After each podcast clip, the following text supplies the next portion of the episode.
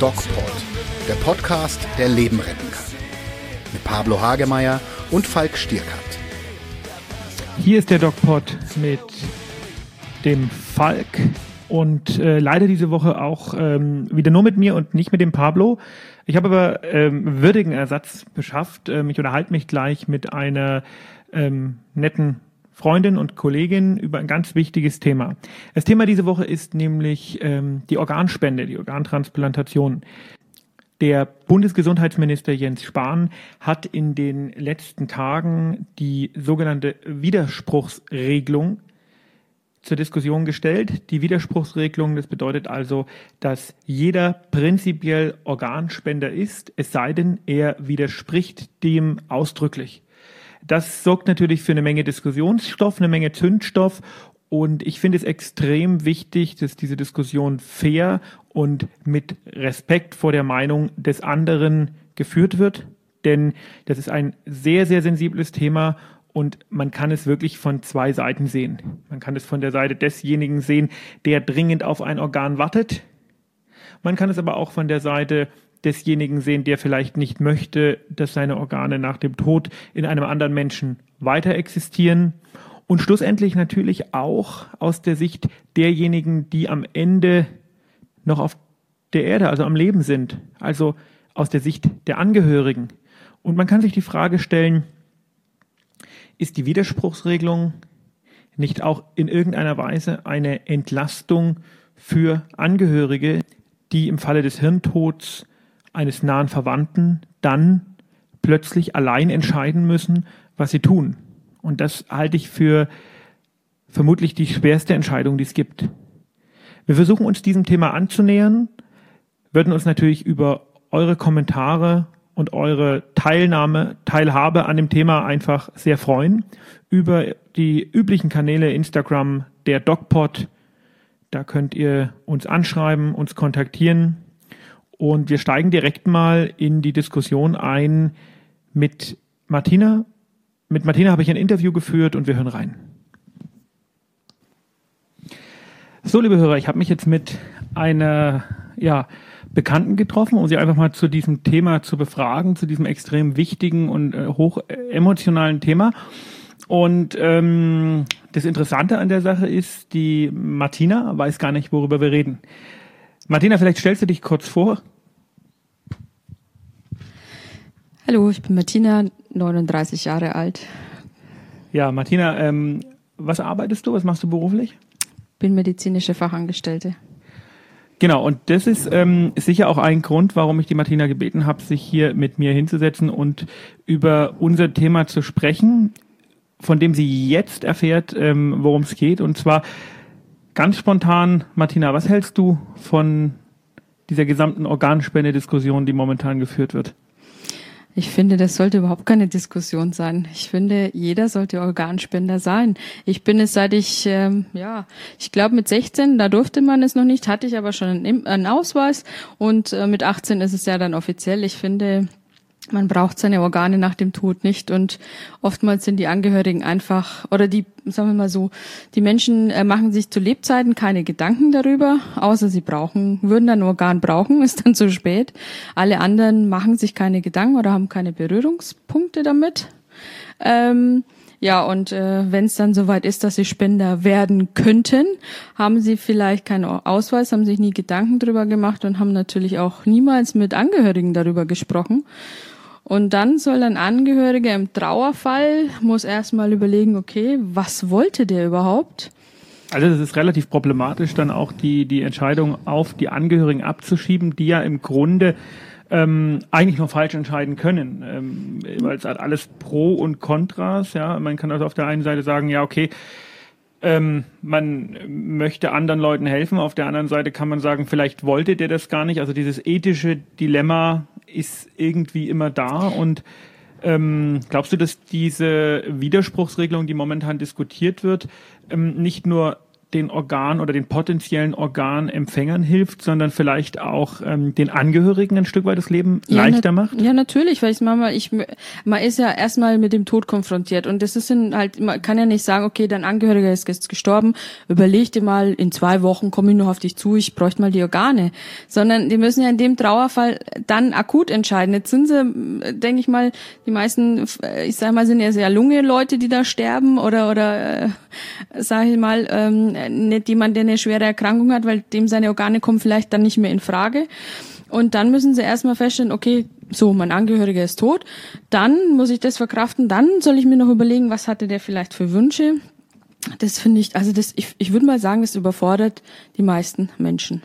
Was ganz interessant ist, die Martina, ich schwör's euch, wusste wirklich nicht, worüber wir uns unterhalten und ganz offensichtlich hat sie eine ähm, relativ gefestigte Meinung zu dem Thema, was auch sicher daran liegt, dass du natürlich regelmäßig mit Patienten und deren, ich sag mal, Rangehensweise an komplexe medizinische Themen, die vielleicht manchmal nicht ganz so äh, vollumfänglich äh, verständlich ist, zu tun hast, oder? Ja, ich meine, die, die Leute sind dann oftmals überfordert oder auch selbst Partner sind dann überfordert oder wollen natürlich auch dann wissen, sagen, ja, meine Organe kann doch keiner mehr gebrauchen, wenn die Leute schon ein bisschen älter sind. Die machen sich da überhaupt keine Gedanken. Es geht ja schon bei der Patientenverfügung los, dass viele Patienten sich erst dann im hohen Alter Gedanken machen, was passiert mit mir oder was will ich, dass mit mir passiert. Und ich denke, das mit den Organen genauso. Patientenverfügung ist ein mega wichtiges Thema, das wir sicher auch nochmal im DocPod aufgreifen. Mm, Nochmal zu, ähm, zu dir persönlich. Hast du das schon mal erlebt, dass wirklich von einem Bekannten oder von einem Patient äh, von dir Organe transplantiert werden mussten? Ja, natürlich. Das äh, habe ich schon öfter erlebt. Ich habe äh, auch natürlich auch Patienten, die zum Beispiel jung sind, vielleicht mal so Mitte 20 dann auf äh, ja eine Niere warten, die vielleicht acht, zehn Jahre zur Dialyse müssen. Ähm, und dann natürlich auf der anderen Seite Patienten, die kommen, die halt natürlich ein Organ bekommen haben und natürlich das für die komplett neues Leben bedeutet. Das heißt, du hast ähm, mit dem Thema rund um positive Erfahrungen gemacht. Ja, warum auch nicht? Ich meine, ich verstehe auch diese Diskussionen, was die Leute da für Ängste haben. Ich meine, man äh, ist ja nicht so, dass jemand einem mit dem Messer hinterher rennt und die Organe rausschneidet, nur weil man sie braucht, sondern man ist ja hirntot und dann, äh, das wird auch von mehreren Ärzten ähm, auch festgestellt, dass es ja nicht so, dass einer sagt, so, die ist tot, der, das Organ können wir gebrauchen. Ähm, und deswegen verstehe ich, und das bekommen auch ja nur Menschen, die ja, einfach ein Organ brauchen auch eins, ne? Das ist sicherlich eine große Angst und ich erinnere mich ähm, an eine Diskussion zum Thema bei Anne Will am Sonntagabend. Und ich weiß nicht, hast du die gesehen? Nee, habe ich nicht gesehen. Da war eine Soziologin da und also die Frau hat mich äh, auf die Palme getrieben, ähm, denn die hat tatsächlich die ähm, als als Akad Akademikerin, mhm. die äh, den, den Tod über den Hirntod, also die Diagnostik des Todes über den Hirntod in Frage gestellt und hat äh, konstatiert oder, oder festgestellt oder in den Raum geworfen, dass ähm, hirntote Patienten ja eigentlich noch leben, weil das Herz noch schlägt. Und ich meine, ähm, das ist ja schon so, dass die Menschen sich diese Sendungen angucken und ihre Entscheidungen auf solchen unglaublichen, also meiner Meinung nach unglaublichen Unfug basieren. Was sagst du zu sowas? Ja, das ist absoluter Schwachsinn. Ich meine, äh, wir, wir können jetzt auch nicht sagen, ob es ein Leben nach dem Tod gibt, da können wir uns jetzt auch drüber unterhalten. Aber ich meine, das ist ja Quatsch. Also wenn mein Gehirn nicht mehr funktioniert, dann kann mein Körper natürlich weiter funktionieren. Das hängt an Maschinen und da kann man das Ganze äh, weitertreiben. Aber für mich ist, wenn das Gehirn nicht mehr funktioniert, dann ist es vorbei. Genau, also das ist, das ist, glaube ich, auch nochmal ein ganz wichtiges Thema. Ähm, du bist medizinische Fachangestellte. Wie handhabt ihr das bei euch in der Praxis? Ähm, mit dem Thema Organspende. Habt ihr Organspendeausweise? Ähm, sprecht ihr die Patienten direkt und bewusst drauf an? Also direkt darauf ansprechen tun wir sie natürlich nicht, aber äh, wir haben zum Beispiel im Wartezimmer Infobroschüren über Organspende, haben Organspendeausweise und ähm, es kommen schon Leute aktiv auf einen zu und fragen eben, wenn es auch durch die Medien geht, natürlich jetzt ist wieder aktuell das Thema und da fragen schon viele danach. Ähm, ja, Gibt es denn, ähm, wenn der Patient jetzt kommt, du sagst, das fragen viele danach, das wäre auch eine Frage von mir jetzt an dich gewesen. Gibt es denn ähm, von in irgendeiner Weise eine äh, Vergütung von Krankenkassen oder wie auch immer für ein Aufklärungsgespräch zum Thema Organspende oder wird das in der ähm, ist, ist das so eine Umsonstleistung? Wird das völlig unter den Teppich gekehrt? Naja, das ist wie alles im sozialen Bereich, sag ich mal. Persönliches Engagement, da gibt es keine Abrechnungsziffer oder eine Vergütung oder das heißt, wir haben gelernt äh, durch diese neue Studie, die ähm, die Uni Kiel, Schleswig-Holstein, was glaube ich, äh, gemacht hat, ähm, die gesagt hat, also äh, das Problem liegt nicht nur bei den potenziellen Spendern, die zu wenig spenden, sondern das Problem liegt auch bei den Ärzten, die zu wenig dran denken. Das heißt, wir gehen schon in den ambulanten Bereichen, das kann ich ja auch aus persönlicher Erfahrung sagen, wo im Endeffekt die, die Aufklärung des Patienten zum Thema Organspende, Organtransplantation eine, eine Ehrenleistung ist. Also der Arzt, ähm, der muss das nicht machen. Zugegebenermaßen passiert es auch wenig. Und ähm, wir, wir beginnen uns also das Problem letztendlich schon im ambulanten Bereich herzuzüchten, in Anführungszeichen. Denn eigentlich müsste man ja mit jedem Patienten irgendwie einmal im Leben über das Thema reden, oder? Ja, vor allem rechtzeitig, sage ich jetzt mal. Ja, also, sollte, sollte vorher also passieren. vielleicht, äh, ich, ich meine, es war ja früher auch mal die Diskussion, äh, zum Beispiel beim Führerschein. Ja, warum drückt man nicht jeden, der seinen Führerschein bekommt, äh, einen Organspende-Ausweis in die Hand und sagt, ihr macht da mal Gedanken, oder? Ich finde es medial immer so, ja auch immer ja eingeschränkt Informationen rauskommen. Erst wenn irgendwas passiert, ja, da sind wieder irgendwie Patienten Organe transplantiert worden, die ja vielleicht noch nicht jetzt dran gewesen wären, aber die Menschen haben Organe gebraucht. Also es geht ja nicht darum, dass irgendjemand Organ bekommen hat, der keins gebraucht hätte, sondern Menschen sind vielleicht aufgrund ihrer akuten Verschlechterung früher dran gekommen als andere. Spricht jetzt nicht gegen die Organtransplantation. Null, gar nicht. Hast du denn einen Organspendeausweis? Äh, führst du einen mit dir mit? Ja, seit ich 16 bin, wie gesagt. Okay. Also ich persönlich habe natürlich das äh, irgendwie so ein bisschen das Problem, ich äh, habe einfach ganz, ganz viele äh, Karten, die ich in meinem Portemonnaie habe und die habe ich alle ein bisschen ausgelagert und äh, zugegebenermaßen ist der Ja, natürlich. Also ich glaube jetzt auch, ich glaube jetzt auch nicht, dass äh, wenn ich irgendwie einen Unfall habe, dass jemand meinen Geldbeutel erstmal durchguckt. Aber ich sag mal so, es ist wichtig halt, dass man auch mit seinem Umfeld spricht. Also äh, sowohl mit, äh, was weiß ich, seinen, seinen Eltern vielleicht oder seinen Geschwistern oder wie auch immer, dass die wissen, okay, was will derjenige? Und das bezieht sich jetzt nicht nur auf Organspenden, sondern wie gesagt Patientenverfügung. Was passiert mit mir, wenn wenn es mal vorbei ist? Das geht. Das sind immer so Tabuthemen bei uns, genauso wie Sterben. Da sagen die Leute auch nicht mehr, was sie wollen. Ja, ich glaube, das ist auch ein ganz, äh, ganz wichtiges Thema, ne, dass ähm, darüber gesprochen wird. Der Organspendeausweis ja. ist ja im Endeffekt nur in Anführungszeichen Ausdruck einer ähm, ja, eine Willenserklärung. Wie, genau, Oder? wenn man so will. Also ich meine, ich kann das auch jemandem sagen, ich möchte das. Und ähm, so wie ich das in meiner Zeit auf der Intensivstation eingeschätzt habe, ist es schon so, dass die Ärzte dann sehr auf den mutmaßlichen Willen des Patienten hören und dementsprechend auch ähm, ja, wenn die sagen, der wäre Organspender gewesen, hätte gerne Organe gespendet, dann äh, wird man das im Endeffekt auch tun. Ähm, jetzt habe ich noch ein paar Fragen von unseren, von unseren Hörern, die sich über ähm, die sozialen Medien und Kanäle so ein bisschen an uns gewandt haben. Und ähm, ja, auf Instagram, der DocPod hat eine eigene Instagram-Seite. Da versuchen wir ein bisschen mit euch zu kommunizieren. Da könnt ihr jederzeit auch einfach mit per Personal Message euch äh, an uns wenden und Fragen stellen. Und ich fand eine ganz interessante Frage ähm, war, darf man denn vor 18 selber entscheiden, ob man Organe spendet? Und ähm, du hattest es vorhin schon gesagt, Martina, die Antwort ist da ganz äh, eindeutig ja. nein. Äh, man kann natürlich einen Willen ähm, erklären, aber ja. ähm, die, die letztendliche Entscheidung müssen die Eltern treffen, weil das ja natürlich auch nochmal eine ganz äh, besonders sensible ähm, ja, Diskussion, Fragestellung ist. Was würdest du zu den Leuten sagen, die sich Sorgen darum machen, und auch das war ein, ähm, eine Frage, die angesprochen wurde, die sich Sorgen darum machen, dass sie, weil man die Organe von ihnen möchte, praktisch in Anführungszeichen ausgeweidet werden, wenn sie noch gar nicht tot sind?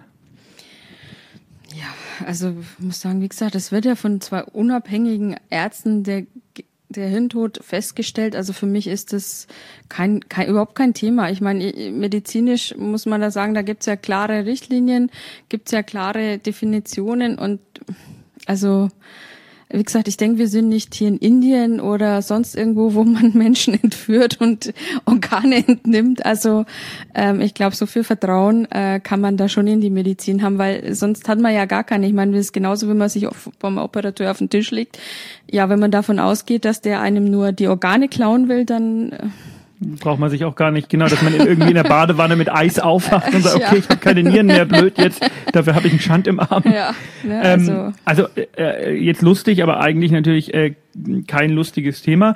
Mm, wir wollen die Widerspruchsregelung nochmal ganz kurz erläutern. Die Widerspruchsregelung, die jetzt so intensiv diskutiert wird, die unser Bundesgesundheitsminister Jens Spahn zur Diskussion gestellt hat. Und ich muss ganz ehrlich sagen, ich weiß nicht, wie du das siehst, ähm, ich finde es gut. Ich finde es gut, dass das jetzt breit und öffentlich diskutiert wird, dass sich äh, auch Formate wie zum Beispiel Anne Will oder, ähm, um das mal in einem Atemzug zu nennen, der DocPod da, da, darum kümmern. Und was bedeutet Widerspruchsregelung? Es ist eigentlich ganz einfach. Der Patient oder der, der noch nicht Patient, sondern der normale äh, Mensch ist per Definition Organspender. Es sei denn, er widerspricht dem Ganzen ausdrücklich zu Lebzeiten. Das bedeutet, jeder ist im Endeffekt verpflichtet, sich einmal im Leben über diese Geschichte Gedanken zu machen. Und wir wissen aus Studien, dass sehr viele Menschen, eine überwiegende Mehrheit der Menschen in Deutschland Organe spenden würden, aber nur eine sehr kleine Zahl, ich glaube 20 bis 30 Prozent, einen Organspendeausweis mit sich führen. Aus den vorhin eben genannten Gründen. Und ich glaube persönlich, dass die Widerspruchsregelung sinnvoll ist. Ich glaube auch nicht, dass sie in Persönlichkeitsrechte eingreift, denn man kann ja immer noch Nein sagen. Man kann ja immer noch sagen, ich möchte das nicht, aus religiösen Gründen, aus was auch für Gründen, aber immer, ja. Man kann Nein sagen. Ähm, du findest die auch in Ordnung, die Widerspruchsregelung? Absolut, weil ich finde, die Leute wissen zwar, was sie nicht wollen, das wissen sie meistens ziemlich genau, aber das, was sie wollen, oder beziehungsweise die Menschen machen sich eigentlich vielleicht keine Gedanken drüber, bis sie damit konfrontiert sind und dann ist es oftmals einfach zu spät. Das stimmt, ja. Martina, vielen Dank für das Gespräch. Ähm, ich werde euch jetzt noch erklären, wie sowas eigentlich abläuft. Wie, was, was passiert da genau? Wann darf jemand Organe spenden? Wann wird jemand zum Organspender? Denn ich denke, es ist einfach ganz wichtig, da auch aufzuklären und Ängste zu nehmen. Also, Organspender kann potenziell jeder Mensch werden. Es gibt ein paar medizinische Ausschlusskriterien, wie zum Beispiel eine Hepatitis-Infektion oder auch eine HIV-Infektion. Ähm, da geht es nicht. Auch ein aktives Tumorleiden ist ein Ausschlusskriterium für eine Organspende. Ansonsten kann jeder Mensch Organspender werden. Man wird zum Organspender, wenn von zwei Ärzten unabhängig voneinander, das hatte die Martina gerade schon gesagt, der Hirntod festgestellt wird. Das bedeutet, alle drei Strukturen ähm, des Hirns, das besteht aus drei Großstrukturen, das Kleinhirn, die Großhirnrinde und der Hirnstamm, die sind alle kaputt. Da geht gar nichts mehr. Das heißt, der Patient ist tot. Das Herz schlägt dann natürlich noch. Das ist auch ganz, äh, ganz logisch, denn sonst wären die Organe tot aber der Patient lebt nicht mehr. Und das ist ähm, auch das nochmal, was ich einfach nochmal ganz klar widersprechen möchte, zu diesem unsäglichen Blödsinn, den diese Soziologin am Sonntag bei Anne Will ähm, von, vom Stapel gelassen hat, die einfach gesagt hat, die Patienten leben ja noch. Und das ist, ähm, also bei allem Respekt, sowas sollte man, äh, wenn man aufklären möchte und wenn man ähm, einfach Patienten auch objektiv die Angst nehmen möchte, als öffentlich-rechtliches Fernsehen nicht senden. Also das ist gefährlicher Unfug gewesen. Die Patienten sind tot, aber die Organe werden noch durchblutet. Und die Organe als einzelne Funktionseinheiten, auch die leben noch. Das ist nämlich die Grundvoraussetzung für die Organtransplantation. Und wenn dem so ist und die Entscheidung getroffen wurde, dann wird der Patient, nachdem die Angehörigen sich verabschieden konnten, in den OP gebracht und die entsprechenden Organe, die man verpflanzen kann, werden entnommen von einem sogenannten Entnahmeteam und dann zum Organempfänger gebracht. Oft werden die dann sogar geflogen. Da kommen äh, äh, Teams aus ganz Europa. Die werden dann äh, zum, zu denjenigen geflogen, die diese Organe brauchen. Und dort werden die dann wieder verpflanzt. Und damit kann man ein Leben retten. Und das geht mit unglaublich vielen Organen. Das geht mit ähm, der Leber, den Nieren, dem Herz, der Lunge, sogar der Bauchspeicheldrüse. Also man kann ganz viele Leben, um die fünf, sechs, vielleicht sieben Leben retten einem Menschen, der sagt, er möchte Organe spenden und der braucht diese Organe in diesem Moment nicht. Wir haben noch eine Frage reinbekommen über Instagram und ähm, das war eigentlich eine ganz interessante Frage. Um, die war, ist eine Organspende möglich mit psychischen Erkrankungen und Medikamenten für Depressionen? Das kann man machen. Ähm, die Medikamente, die der Patient äh, in, in dem Fall nimmt, sind in der Regel nicht so wichtig. Depression ist glücklicherweise keine ansteckende Erkrankung. Insofern ist das, ist das kein Problem. Ja, ähm, das bedeutet jetzt natürlich aber, äh, das muss man immer den Einzelfall, Einzelfall so ein bisschen sehen, aber prinzipiell generell kann man mit Medikamenten, die man nimmt, Organe entnommen bekommen. Und für alle von euch, die sich fragen, wo der Pablo heute ist, ja, er war ja letzte Woche schon in Spanien und diese Woche ähm, ist es noch verrückter, denn wir haben oder wir werden am Freitag den Health Media Award überreicht bekommen. Der DocPod hat einen Preis gewonnen und zwar einen richtig guten Preis und einen richtig, äh, richtig tollen Preis. Und ähm, der Pablo ist jetzt schon in den Vorbereitungen dafür. Der ist schon nach, nach Köln gefahren und ich weiß gar nicht, was er da macht, aber auf jeden Fall freuen wir uns sehr drauf. Und ich verspreche euch, nächste Woche wird es wieder ein DocPod mit Pablo geben. Und wir haben noch ganz viele interessante und wichtige Themen für euch.